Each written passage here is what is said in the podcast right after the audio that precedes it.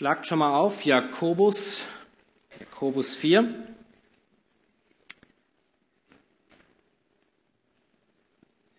Es ist die strohherne Epistel, sagte Luther einst. John Wesley nutzte diesen Brief in einer Zeit des geistlichen christlichen Abfalls. Luther hingegen war in einer Zeit, wo er die Gnade hervorgebracht hat und nicht so ganz mit dem Brief klargekommen ist. Er hat zu viele Werke vielleicht gefordert. Er hat den Christen herausgefordert, ein heiliges, gerechtes und Gott wohlgefälliges Leben zu leben. Vielleicht hat Luther gedacht, hm, die Gnade Gottes kam hier nicht vor. Bleibt mit mir bis zum Ende, denn die ersten Worte, die heute gesprochen werden, sind sehr harte Worte. Einer sagte eins, das sind vielleicht die härtesten Worte, die im ganzen Neuen Testament an eine Gemeinde geschrieben wurden. Was haben wir bisher gelernt im Jakobusbrief? Bisher ermahnte uns der Brief zum standhaften Ausharren in der Versuchung. Dann wurden wir als Christen ermahnt, nicht nur Hörer, sondern auch Täter des Wortes zu sein. Jakobus ermahnte uns, die Armen nicht zu verachten, der Grundsatz war, liebe deinen Nächsten wie dich selbst. Dann wurden wir ermahnt, dass der Glaube ohne Werke tot ist. Wir wurden ermahnt, unsere Zunge zu hüten und sie weise einzusetzen. Und zuletzt, letzte Woche, wurden wir ermahnt, die irdische Weisheit abzulehnen und die Weisheit von oben anzunehmen. Ihr mögt euch vielleicht nicht an alles erinnern, was wir gesagt haben, aber ich glaube, es zeigt, wir wurden immer wieder ermahnt.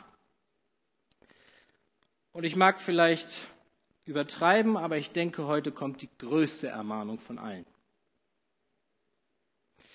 All dies, was wir gelernt haben, waren Hinweise, wie ein Christ leben soll. Er ist nicht nur ein theoretischer Christ, sondern er ist ein äußerst praktischer Christ. Nicht nur die Theologie im Herzen, sondern auch die Theologie zu den Leuten.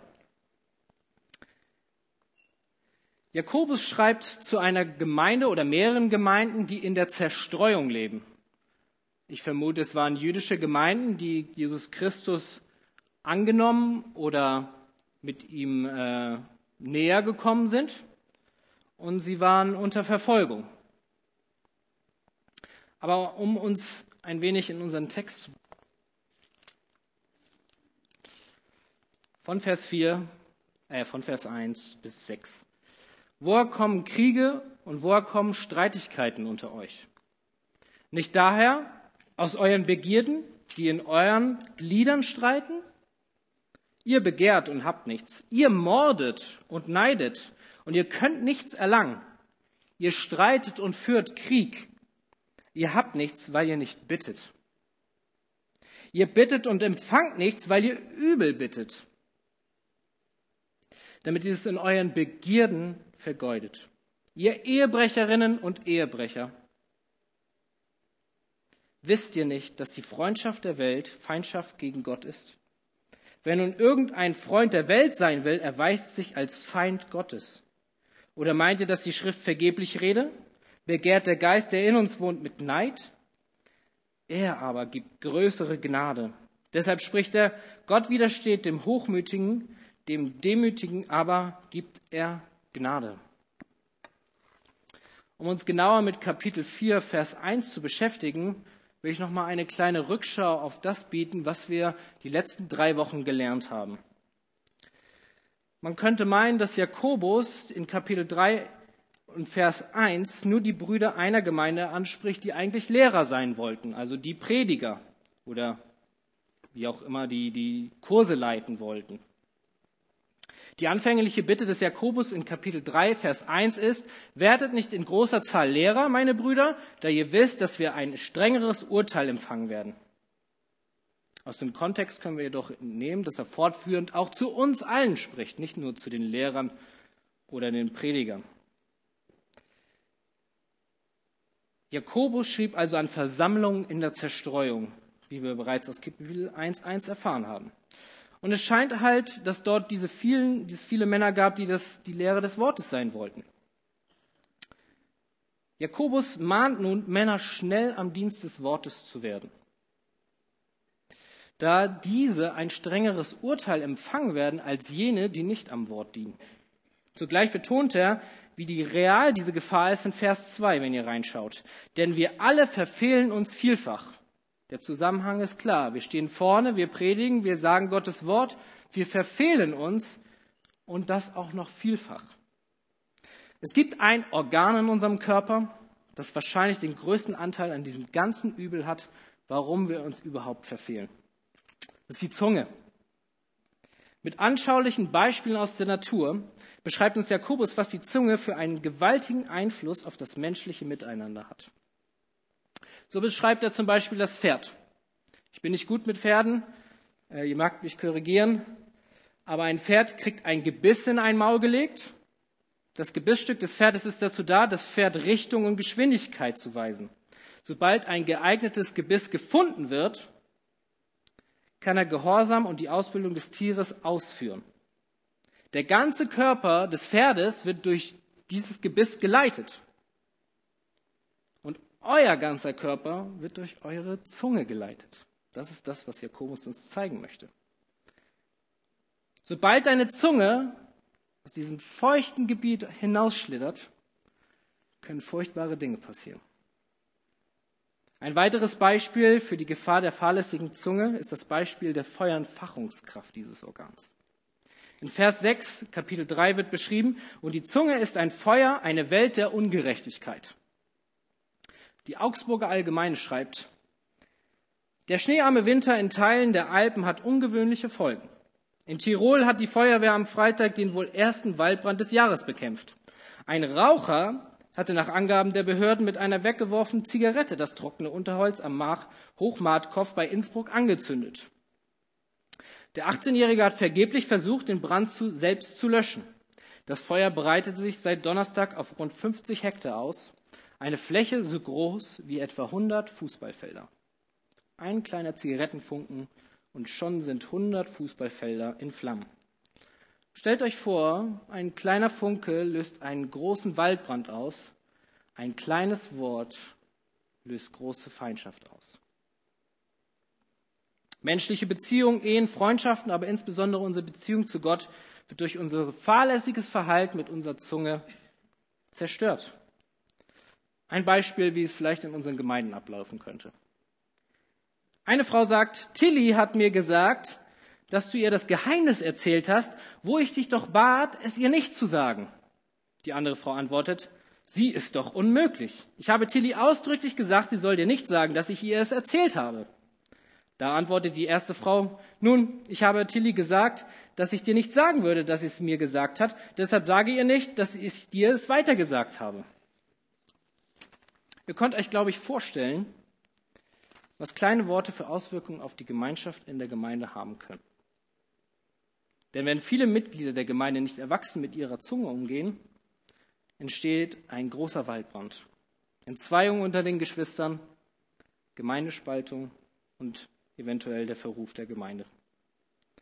Da das Thema der Zunge ja in den letzten Wochen schon behandelt wurde, will ich jetzt nicht näher darauf eingehen. Ich will euch nur deutlich machen, dass die Zunge für vieles verantwortlich ist, was in unseren Gemeinden passiert und was auch außerhalb den Gemeinden passiert. Jakobus sagt, wer doch seine Zunge hüten kann, der ist auch fähig, den ganzen Leib im Zaum zu halten. Der ist erwachsen aus der Sicht Gottes. Dieser Mensch ist ein gereifter Christ, nicht verleumderisch, heuchlerisch, verächtlich redend, der mit seiner Zunge nicht lügt, flucht oder sogar jemanden verflucht. Seine Zunge bringt immer Sanftmut hervor und baut den Menschen auf. Die Zunge jedoch erniedrigt den Menschen und bringt Unheil. Kapitel 3 endet auch mit der Anerkennung des sanftmütigen Christen. Diese, dieser sanftmütige Christ hat die Sanftmut angenommen mit der Weisheit, die von oben kommt. Sprich eine gottesfürchtige Weisheit, eine Weisheit, die sagt, ich liebe Gott, ich liebe seine Gebote und ich möchte seine Gebote auch befolgen. Bitterer Neid und Selbstsucht kommt jedoch nicht von oben, sondern ist eine irdische, seelische und dämonische Weisheit, wie das Kapitel 3 spricht. Und dann kommt er zum Frieden. Er sagt, die Zunge oder beziehungsweise diese gute Weisheit, die bringt Frieden. Und der Frieden ist die Überleitung zu unserem nächsten Kapitel. Lasst noch mal lesen 4 Vers 1. Also wir haben gelesen, der, die Weisheit, die bringt Frieden, die Weisheit, die von oben kommt. Und jetzt, jetzt schreibt er, woher kommen Kriege und woher kommen Streitigkeiten unter euch? Es sollte jetzt, glaube ich, einleuchtend sein, dass aus, uns aus Kapitel 3 klar gemacht wurde, woher diese Kämpfe und Streitigkeiten kommen. Nämlich nicht von, unser, von unserem Denken her, sondern von unserer Zunge, die einfach drauf losredet, ohne nachzudenken. Aber auch gleichermaßen von der dämonischen, seelischen und irdischen Weisheit, die nicht von oben kommt und die keine Worte der Sandflut hervorbringt und somit auch keine Früchte der Gerechtigkeit zeigt. In Vers 1 steht, woher kommen? Das deutet an, dass es wahrscheinlich in allen Gemeinden, die angeschrieben werden, diese Kämpfe und Streitigkeiten gibt. Eventuell sieht Jakobus den Streit sogar unter den Lehrern der Versammlung. Mag es Lehr- oder Autoritätsfragen sein. Aber gleichermaßen warnt er uns doch alle. Woher kommen diese Streitigkeiten und Kämpfe unter euch? Wir können davon ausgehen, dass einige dieser Mitglieder keine Christen waren, wie uns nachher auch im Beispiel Vers 4 deutlich wird. Wenn wir Christen mit Nicht-Christen in eine Gemeinde setzen, das liefert Streit und Konflikte. Ich habe von einem gehört, der gesagt, warum in unserer Gemeinde so viel gestritten wird, ist, dass die Hälfte der Ältestenschaft gläubig ist und die andere nicht. Zwei Welten prallen aufeinander und dann kommt zu Streit. Und solche erbitterten Kämpfe sind auch in diesen Gemeinden vorzufinden. Ich weiß nicht, welche Übersetzung ihr habt. Ähm, in der Schlachter steht zum Beispiel, dass Kämpfe ausgeführt werden. In meiner Übersetzung steht jetzt hier nicht Kämpfe, sondern Kriege. Allgemein, das griechische Wort ist nicht so wichtig, aber es heißt Polemik, was ihr vielleicht kennt, und das bezeichnet einen meist scharfen Meinungsstreit im Rahmen politischer, literarischer oder wissenschaftlicher Diskussion.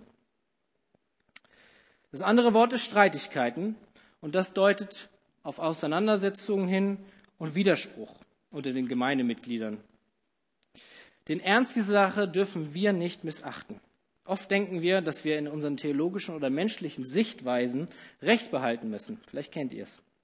Jedoch achten wir nicht unsere Emotionen und Intentionen dieser ganzen Sache. Vielleicht sind die Gedanken, ich will mein Recht durchbringen, aber ehrlich gesagt bin ich mir gar nicht so sicher, ob ich Recht habe. Ich will dieser Person bestimmt nicht nachgeben, ich mag ihn gar nicht. Da Jakobus zwei Wörter benutzt anstatt einem, können wir davon ausgehen, dass das nicht nur ein Einzelfall war, sondern dass es beständig war, dass es fortlaufend zu Kriegen und Kämpfen kam. Jetzt mag man meinen vielleicht, ja, okay, Kriege ist ein bisschen heftig. Das Wort Streitigkeiten kann man ja noch irgendwie nachvollziehen, aber Kriege ist das nicht ein wenig heftig? Überspitzt jemand nicht da vielleicht die Tatsachen? Aber Jakobus meint eher damit diese traumatischen Ausmaße eines Krieges. Krieg hinterlässt immer tiefe Wunden und zerrüttete Seelen. Aber woher kommt das alles? Woher kommen diese Streitigkeiten? Das ist seine Frage. Ein Christ, äh, ein Philosoph hat mal gesagt, ein jüdischer Philosoph Spinoza, der sich über die Christen geäußert hat. Ich habe mich oft gewundert, dass Menschen, die sich auf die christliche Religion berufen, damit angeben, besonders liebevoll, freudig, friedensstiftend, mäßig und barmherzig zu allen Menschen sein zu wollen, jedoch so erbittert Auseinandersetzungen austragen und gegeneinander einen bitteren Hass hegen, anstatt den Werten, die sie angeben zu glauben, nachzugehen. Dies wird aber nun zu dem wahren Merkmal ihres Glaubens. Wenn wir uns als Christen ausgeben, dann stehen wir ganz unter besonderer Beobachtung. Das merke ich immer wieder auf der Arbeit. Wenn du sagst, als Christ ist es gut, seine Arbeitszeit zu erfüllen, die du vom Arbeitgeber vorgegeben hast bekommen, aber dann trotzdem zwei Minuten früher gehst, dann kommt ein Kommentar, ja, du gehst immer zur rechten Zeit, aber diese zwei Minuten machst du auch zu deinen Gunsten, oder? Als Christen stehen wir unter ganz besonderer Beobachtung von den Nichtchristen. Um zurück auf die Kriege zu kommen. Wir müssen den Ernst der Tatsache ins Auge sehen. Wir dürfen die Auseinandersetzung, die wir untereinander haben, nicht herunterspielen. Für Jesus war der innere Zorn, und das ist, was um es hier geht. Es geht um Zorn. Und diese Konflikte waren keine Banalität. Jesus spricht dazu in Matthäus 5, 21, 22. Ihr habt gehört, dass zu den Alten gesagt ist, du sollst nicht töten. Wer aber tötet, der wird dem Gericht verfallen sein. Ich aber sage euch, jeder, der seinem Bruder ohne Ursache zürnt, wird dem Gericht verfallen sein. Wer aber seinem Bruder zu seinem Bruder sagt Raka, der wird dem Hohen Rat verfallen sein. Wer aber sagt, du Narr, der wird dem höllischen Feuer verfallen sein. Aus eurem inneren Zorn heraus entstehen diese Kriege. Der Herr sagt sogar, dass wenn wir ohne Ursache zornig sind gegen jemanden, dass wir eine Mordtat begangen haben, weil es alles aus unserem Inneren des Herzens hervorspricht. Woher kommt eigentlich dieser Zorn? Kommt er aus einer Verhaltensstörung, wie die moderne Psychologie behauptet? Vielleicht sind es die Hormone, die verrückt spielen? Oder habe ich ein besonderes Gen geerbt? Oder bin ich nur deshalb zornig, weil der Lehrer mir eine schlechte Note gegeben hat? Ich rechtfertige meinen Zorn, weil ich ungerecht behandelt wurde. Woher kommt dieser Zorn? Sind wir schuldlos an einem solchen Verhalten? Jakobus fragt, woher kommen diese Streitigkeiten und Kämpfe unter euch? In Vers 1b gibt er uns die Antwort.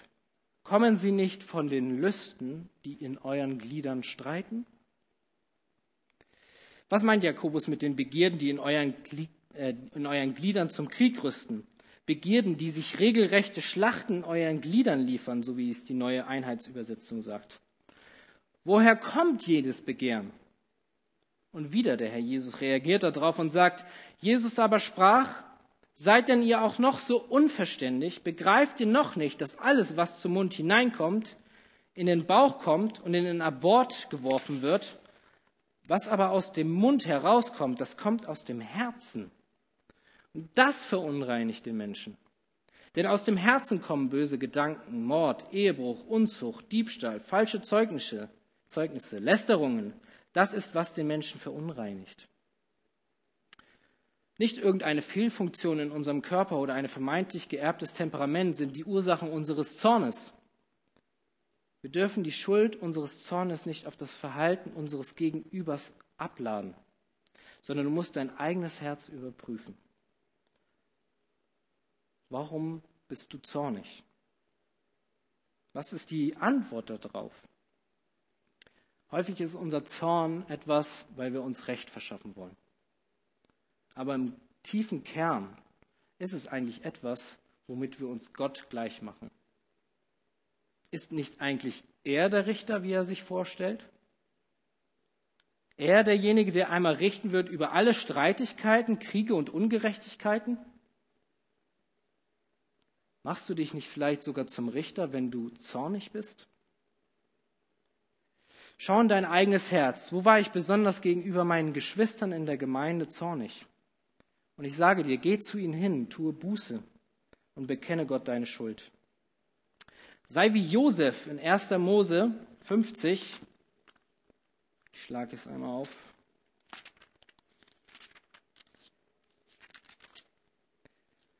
Wo steht, als Josef von seinen Brüdern verraten wurde? Der jüngste von allen wurde verkauft nach Ägypten, weil er prahlerisch war. Er hatte gesagt, ihr werdet euch einmal alle vor mir niederbeugen. Und seine Brüder waren so eifersüchtig, dass sie ihn nach Ägypten verkauft haben. Dort wurde er versklavt, dort wurde er ins Gefängnis gesteckt. Aber er wurde auch erhöht von Gott und wurde zum zweitmächtigsten Mann des Reiches. Und später, als er seine Brüder wieder trifft und eigentlich als zweitmächtiger Mann des ganzen Weltreiches hätte richten können, sagt er in Vers 20, Ihr zwar hattet Böses gegen mich im Sinn, Gott aber hatte im Sinn, es gut zu machen, damit er täte, wie es an diesem Tag ist, um ein großes Volk am Leben zu erhalten. Und dann sprach er noch zu ihnen, fürchtet euch nicht, denn ich bin nicht an Gottes Stadt. Ich bin nicht der Richter, ich bin nicht zornig auf euch, ihr habt mir echt übel angetan. Aber Gott wird einmal der Richter sein, nicht wir.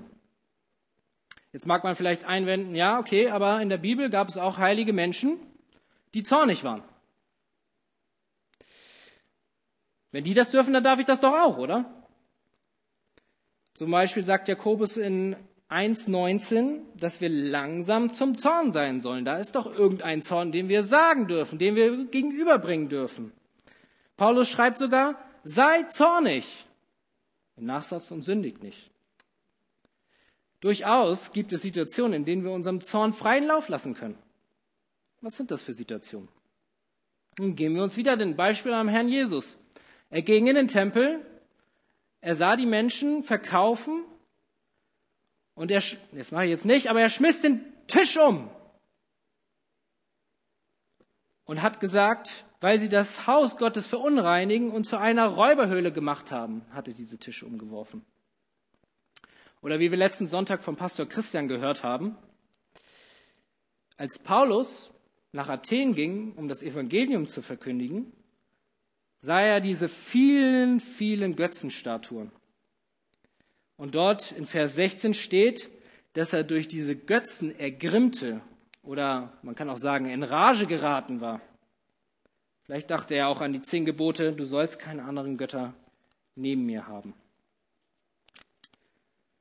Ich glaube, es ist, und ich bin mir ziemlich sicher, es ist die Pflicht eines Christen, über gotteslästerliche Aktivitäten der Welt zornig zu sein mag es die Drogenindustrie sein, der derzeitige Geschlechterwahn, die Gottes, gotteslästerlichen Ausdrücke. Ich zuck immer zusammen, wenn jemand sagt, oh mein Gott. Dies verlangt schlichtweg einen heiligen Zorn. Nicht gegen den Menschen, aber für Gott, weil sein Name keine Ehre bekommt. Also es gibt einen Grund, zornig zu sein, ja, aber es gibt nur diesen einen Grund, nämlich um Gottes Namen willen. Wir lesen weiter in Vers 2. Ihr seid begehrlich und habt es nicht. Ihr mordet und neidet und könnt es doch nicht erlangen. Ihr streitet und kämpft, doch ihr habt es nicht, weil ihr nicht bittet. In gewissem Sinne ist das Wort begehrlich hier, was wir lesen, ein neutrales Wort. Aber im Nachsatz steht, und habt es nicht, und das deutet ein Begehren nach etwas an, was man haben möchte, aber nicht bekommt. Häufig ist Geld, Macht und Sex etwas, von dem wir mehr haben wollen, oder nicht? Hören wir das Beispiel von John D. Rockefeller. Vielleicht kennen ihn einige von euch, schon längst gestorben. Der wahrscheinlich reichste Mann, der je die, den die moderne Zeit je gesehen hat. Jeff Bezos und äh, Bill Gates und so, nichts dagegen. Ein Reporter fragte ihn, wie viel Geld wäre denn genug? Darauf antwortete Rockefeller, immer nur ein kleines bisschen mehr. Der Mann hatte wahrscheinlich heute gerechnet 200 Milliarden Dollar. Was ist genug in deinem Herzen? Was befriedigt dein Herz? Immer mehr von dem, was du draußen siehst? Was ist, wenn wir es nicht erreichen? Jakobus beschreibt die Reaktion der Gemeinden, die damals da waren, wenn sie es nicht erreicht haben. Ihr mordet und neidet, ihr streitet und kämpft. Ein Kommentator Musner schreibt dazu, Jakobus denkt an jene eifersüchtige Gesinnung, die ihren Gegner am liebsten liquidieren, töten möchte. Es fängt bei der Eifersucht an, ich will das haben, was mein Gegenüber hat, und geht hin zu mörderischen Gedanken. Es nimmt einfach kein Ende. Jene Eigenschaft führt am Ende zu den Resultaten der Gemeindespaltung oder zum Beispiel der Aufkündigung von Freundschaften. Aus der Welt wissen wir auch, dass solche Eifersucht dazu führen kann, dass jemand so erniedrigt wird durch diese Eifersucht und diesen Kampf, dass sie so gequält werden dadurch, dass sie den einzigen Ausweg, Ausweg im Suizid sehen. Das sind alles Resultate aus unserem sündigen Verlangen, weil wir uns wie Gott aufspüren wollen. Wir morden in dem Sinne, weil unser Herz so spricht. Der Text sagt, ihr mordet und neidet und könnt es nicht erlangen, ihr streitet und kämpft.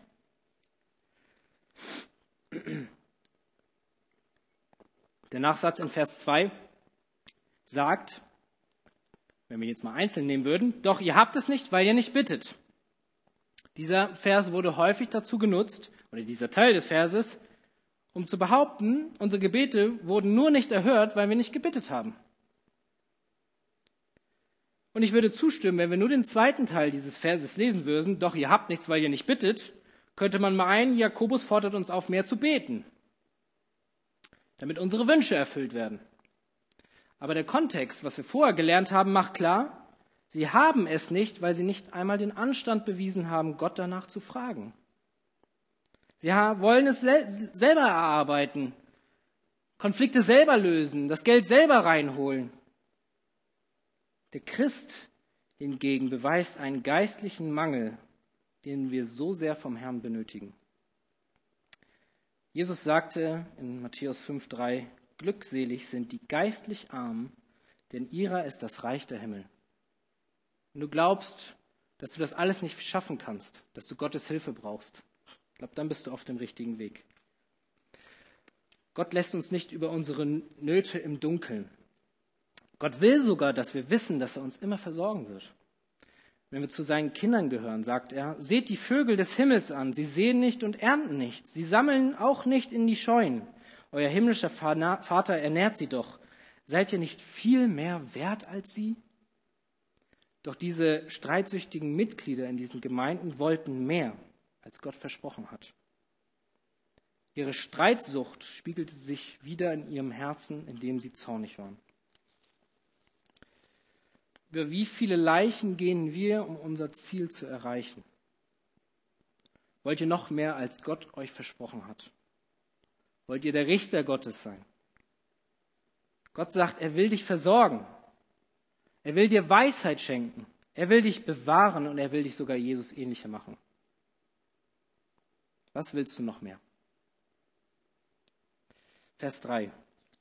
Ihr bittet und bekommt es nicht, weil ihr in böser Absicht bittet, um es in euren Lüsten zu vergeuden. Nun spricht Jakobus auch noch die andere Seite der Medaille an. Zuerst bitten sie nicht, aber wenn sie dann bitten, dann tun sie es in böser Absicht und wollen es in ihren Lüsten bzw. in ihren Sünden vergeuden. Ich hörte letztens eine interessante Geschichte des Bibellehrers Roger Liebe diesbezüglich. Jener war auf einem Bahnsteig und wollte das Evangelium verkündigen, schon ein paar Jahre her anscheinend. Er wollte einem Mann am Bahnsteig die gute Nachricht von Jesus weitergeben. Sehr löblich. Nun aber dieser Mann lehnte das Gespräch ab und dann fragt er natürlich genauer nach, was, war, was ist denn los? Warum lehnen Sie das Gespräch ab? Und er sagte, ich bin enttäuscht von der Kirche. Natürlich fragt man dann, wenn man das Evangelium weitergeben will, ja, was ist denn da passiert? Ja, er hatte sich in ein Mädchen in der Gemeinde verliebt, er war in einer mal und ähm, hat auch gebetet, aber Gott hat ihm diesen Wunsch nicht erfüllt und deswegen ist er aus der Gemeinde gegangen. Das Problem des Mannes war, dass er gar nicht gemerkt hat, dass Gott zu dieser Sache schon längst gesprochen hat. 2. Korinther 6,14 sagt, zieht nicht an einem fremden Joch mit Ungläubigen, denn was haben wir mit Gerechtigkeit und Gesetzlosigkeit miteinander zu schaffen? Und was hat das Licht für Gemeinschaft mit der Finsternis? Dieser Mann wollte eine Frau haben, damit er seine Befriedigung erbringen kann. Mag es einen Partner zu haben, oder seine sexuelle Lust zu befriedigen. Ihm war eine gottesfürchtige Frau überhaupt nicht wichtig, sondern er wollte einfach eine Frau für sich. Seine eigene Lust war ihm wichtiger als Gottes Wort. So können vermeintlich gute Gebete von uns auch in den Begierden vergeudet werden. Herr, schenke mir eine Frau. Und unser eigentlicher Gedanke ist, damit ich meinen Sexualtrieb befriedigen kann. Herr, schenke mir einen Mann. Und der eigentliche Gedanke ist, damit ich nicht mehr alleine bin. Herr, schenke diesem Pastor Einsicht über meine Fähigkeiten. Und der eigentliche Gedanke ist, damit ich mehr Ansehen bekomme. Jakobus 4, Vers 15 sagt,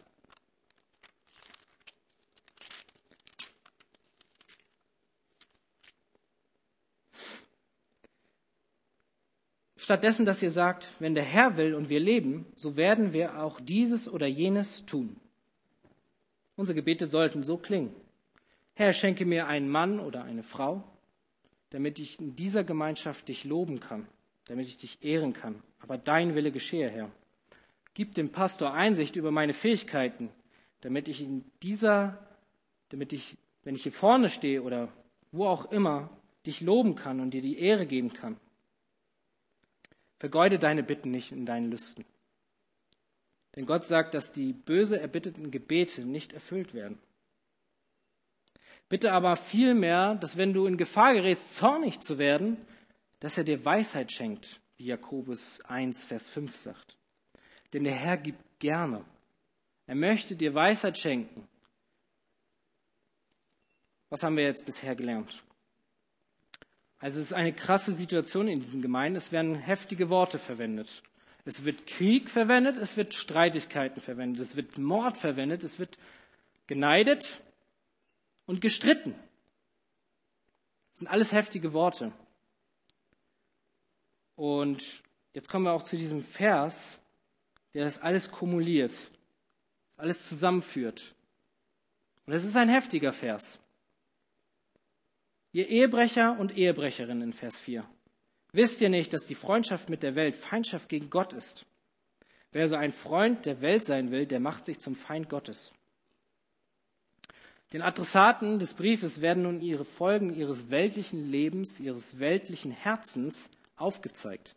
In ihren Lüsten begehen sie geistlichen Ehebruch mit Gott. Ich habe ja vorhin gesagt, dass es eventuell eine jüdische Leserschaft war. Und denen war der Begriff Ehebruch wohl bekannt. Denn damals im Alten Testament sprach Gott oder die Propheten schon vom Ehebruch Israels.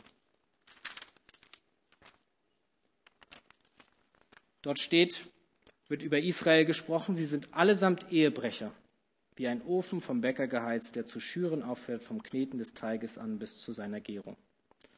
Im Alten Testament wurde häufig das Wort, das scharfe Wort Hurerei benutzt, um den geistlichen Ehebruch Israels anzubahnen.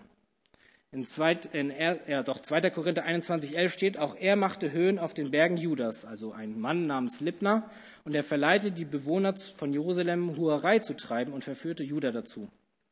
Was das bedeutet ist, dass die Israeliten damals sich nicht der Prostitution hingegeben haben, aber sich der Prostitution hingegeben haben mit den Götzen, die damals waren. Nichtige Götter, die nicht hören oder sehen konnten. Bilder, Statuen, was auch immer.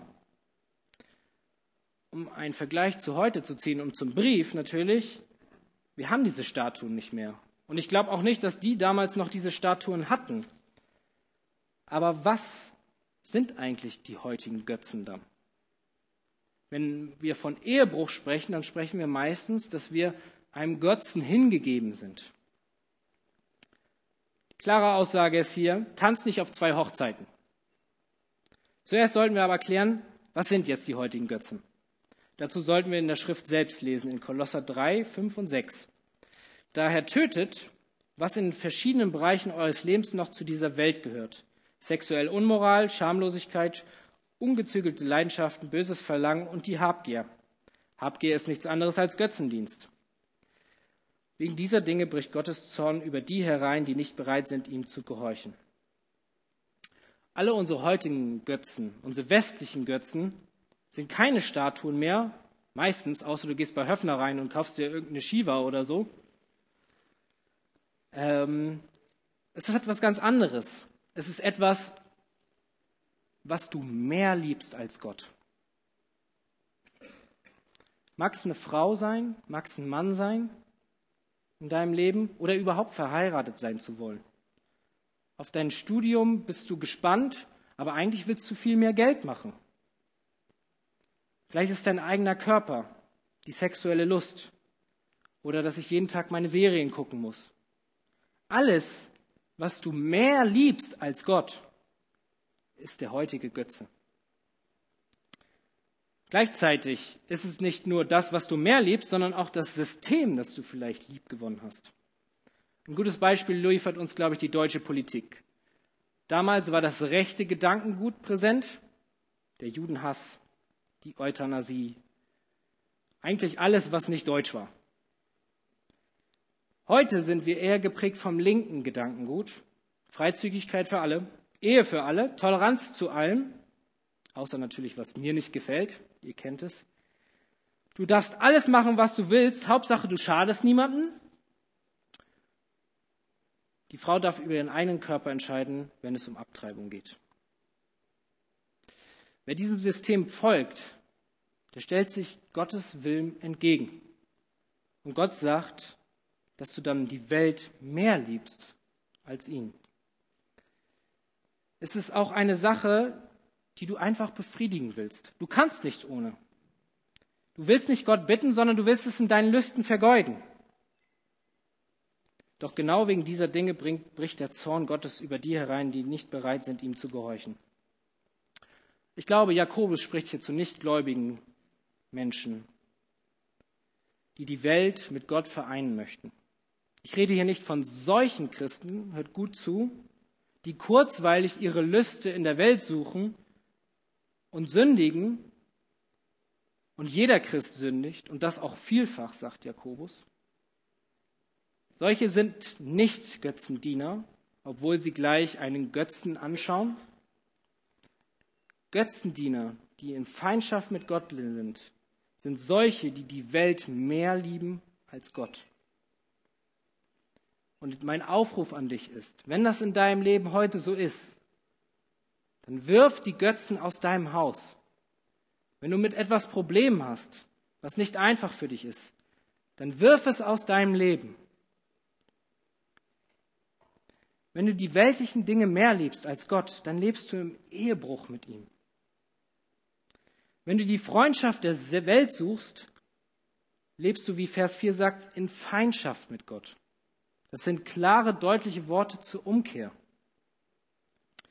Wende dich ab von dieser Welt und kehre dich zu Gott. Die Worte, die in Vers 4 gesagt werden, wisst ihr nicht, deutet an, dass die Zuhörer bereits wussten. Denn sie kennen die Worte Jesu, die sagen, niemand kann zwei Herren dienen. Denn entweder wird er den einen hassen und den anderen lieben, oder er wird dem einen anhängen und den anderen verachten. Ihr könnt nicht Gott dienen und dem Mammon. Der Mammon ist das Geld.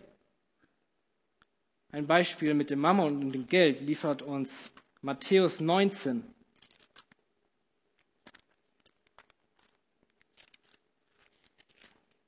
Vers 22. Da geht es um diesen Jüngling, der Jesus fragt, wie komme ich ins Reich der Himmel? Und Jesus geht mit ihm die zehn Gebote durch, nicht alle. Und dann sagt er, ich habe das alles getan. Nie die Ehe gebrochen, nie gelogen. Habe ich alles gemacht. Ich habe Gott geliebt vom ganzen Herzen. Und sagt Jesus zu ihm, gut, wenn du vollkommen sein willst, so geh hin, verkaufe dein Habe und gib den Armen, und du wirst einen Schatz in den Himmel haben, und komm und folge mir nach. Dieser Mann war wahrscheinlich ein sehr reicher Mann. 100.000 Euro im Jahr, sagen wir jetzt mal. Seine ganze Hoffnung in das Geld gesetzt. Stell dir mal vor, wenn du jetzt schon arbeitest und ein Selbstverständlicher bist, vielleicht musst du auch eine Familie versorgen, und das bricht alles weg. Versuchst du deine Hilfe bei Gott zu suchen oder bei dir selbst? Dieser Jüngling, der konnte es nicht ertragen und sagt, er sagt gar nichts, als er aber der Jüngling das Wort hörte, ging er betrübt weg, denn er hatte viele Besitztümer. Das ist etwas, das mehr, derjenige hat mehr geliebt, das Geld, als er Gott geliebt hat. Wie sehr vertraust du Gott mit deinen Sicherheiten? Über den ganzen Jakobusbrief werden wir immer wieder ermahnt, mit Gott eins zu sein. Denn er ist ja auch einer. Der Aufruf zu einem ungeteilten Herzen finden wir in Jakobus 4,8. Naht euch zu Gott, so naht er sich zu euch. Reinigt die Hände, ihr Sünder, und beheiligt eure Herzen, die ihr geteilten Herzens seid. Seid nicht geteilten Herzens mit Gott und mit der Welt. Gott ist einer. Also sei auch einer mit Gott und nicht noch mit der Welt. Bei der Fußball-Weltmeisterschaft gibt es auch nur einen Gewinner, oder? Ja, Deutschland. Gibt keinen zweiten Gewinner. Gott ist der Erste. Denn alles, was aus Gott geboren ist, überwindet die Welt. Und unser Glaube ist der Sieg, der die Welt überwunden hat. 1. Johannes 5,4. Vielleicht gibt es noch Götzen in deinem Leben, die bisher nicht angesprochen wurden. Und vielleicht fühlst du dich ein bisschen überrumpelt mit allem und hast das vielleicht alles ein bisschen zu viel genommen und glaubst, du bist gar nicht errettet.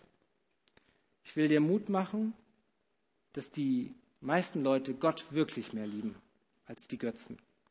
Und ich kann euch sagen, es ist schwer, seine Götzen aufzugeben. Es ist schwer, CDs zu zerbrechen. Aber Gott ist Herr darüber. Er schenkt Gnade darüber. Aber er fordert dich auch auf, dass du das alles ablegen sollst. In der Welt wirst du wirklich niemals Freude und Zufriedenheit finden. Man geht shoppen, man kauft sich was Schönes Neues, schöne Adidas-Schuhe. Man freut sich wirklich zwei Tage und ihr kennt es, dann ist es vorbei. Und jetzt kommt Jesus und bietet dir die zu volle Zufriedenheit an. Die volle Fülle. Nie wieder brauche ich Adidas-Schuhe kaufen. Ist es wirklich so? Er will deinen Durst stillen. Er will nicht, dass du hungerst. Der Zorn Gottes kommt über die, die in der Welt leben wollen. Doch Jesus nahm diesen Zorn auf sich, um dich davon zu befreien. Bist du bereit, dich von Jesus befreien zu lassen von der Welt? Er kann das wirklich alles für dich tun. Der Glaube, also nur der Glaube allein ist der Sieg, der die Welt überwunden hat.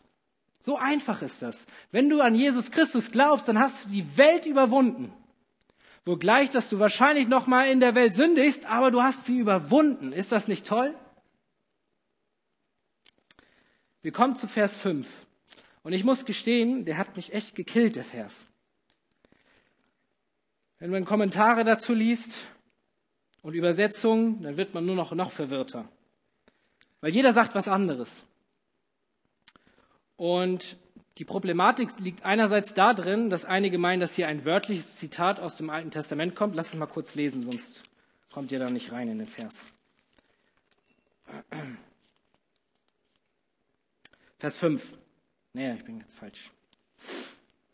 Oder meint ihr, dass die Schrift vergeblich rede? Begehrt der Geist, der in uns wohnt, mit Neid? Und jetzt lest nochmal in euren Übersetzungen mit. Ich wette, bei euch steht was komplett anderes und wahrscheinlich auch was anderes, was einen ganz anderen Sinn macht. Oder meint ihr, dass die Schrift vergeblich rede? Begehrt der Geist, der in uns wohnt, mit Neid? Das Problem ist, wie gesagt schon, einige sehen hier ein wörtliches Zitat in Vers 5. Redet die Schrift vergeblich? Also er bezieht sich irgendwie vielleicht aufs Alte Testament, nur ist das Problem, wir finden nichts im Alten Testament. Wir finden auch nichts in Apokryphen, wir finden nichts in jüdischen Schriften, wir finden gar nichts. Auf was bezieht sich hier Jakobus? Jakobus bezieht sich wahrscheinlich auf ein Gesamtthema im Alten Testament. Er geht nicht nur auf irgendeine Textstelle ein, wobei zum Beispiel Psalm 83 draufpassen würde. Nein, er sagt hier ein Grundthema des Alten Testamentes. Und jetzt ist die weitere Frage, was ist dieser Geist? Einige sagen, es ist der Heilige Geist, steht vielleicht bei euch in den Übersetzungen Hoffnung für alle zum Beispiel. Oder es ist der Geist, der in Genesis 2.7, 1. Mose 2.7 erwähnt wird, den jeder Mensch von uns bekommen hat. Ich muss ehrlich gestehen, ich habe keine gute deutsche Übersetzung für mich gefunden. Ich bin jetzt kein Bibelübersetzer, ich, des Griechen bin ich nur wenig mächtig. Und ähm, dennoch glaube ich, aus dem Kontext heraus erfahren zu können, was dieser Vers bedeuten soll. Und ich habe mich ein bisschen an eine englische Version angehangelt, so King James Version aus dem 18. Jahrhundert. Ähm, die fand ich ganz gut. Glaubt ihr, dass die Schrift vergeblich redet? der Geist, der in uns wohnt, lüstet nach Neid.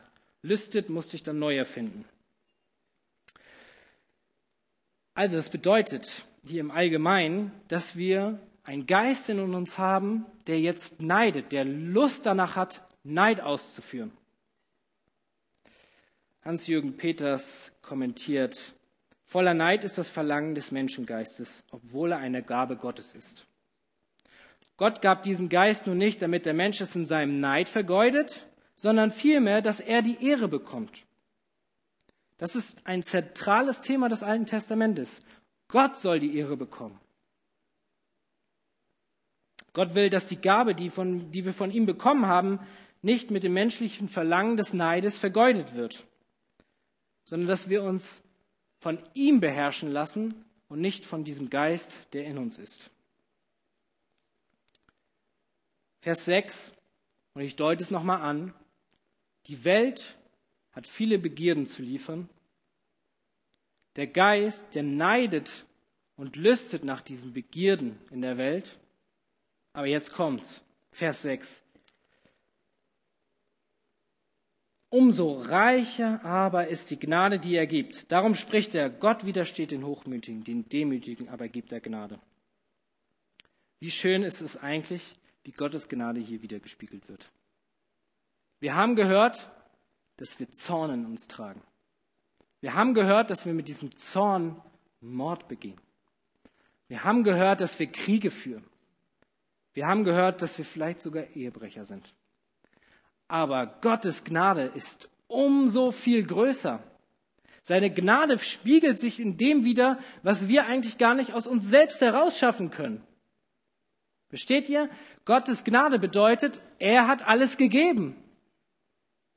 Er hat den Sieg gegeben über die Welt. Seine Gnade ist größer. Er befreit uns von diesem. Er spricht, Gott widersteht den Hochmütigen, diejenigen, die heute hören und nicht verstehen wollen. Lass ruhig liegen, ich glaube, ich bin gleich fertig. Aber den Demütigen gibt er Gnade, die geistlich sagen, ich bin arm vor dir, Gott. Ich brauche einen Retter, ja, ich habe Schuld in mir. Ich brauche Jesus in meinem Herzen, der die Schuld am Kreuz für mich trug, um den ganzen Zorn Gottes zu tragen. Um ein für alle Mal alle meine Schuld zu besiegen. Und er ist vom Tod auferstanden, damit er den Sieg über die Welt gebracht hat. Und Gott, danke für deine Gnade, die du gegeben hast. Die Bibel sagt, lebt nicht in der Welt, noch liebt nicht, was in der Welt ist. Wenn jemand die Welt liebt, so ist die Liebe des Vaters nicht in ihm. Und wenn du die Welt liebst, mehr als Gott, dann bist du hochmütig. Aber diejenigen, die sich zu Gott bekehren möchten, denen gibt er umso reichere Gnade. Und ich glaube, es ist Zeit, dass wir Gott für seine unbeschreibliche Gnade danken, die er uns geben möchte. Jeder, der möchte. Jeder kann es annehmen. Er will es uns zurechnen durch Jesus Christus. Meine Aufforderung an dich ist, lieb nicht die Welt, sondern liebe Gott viel mehr. Amen.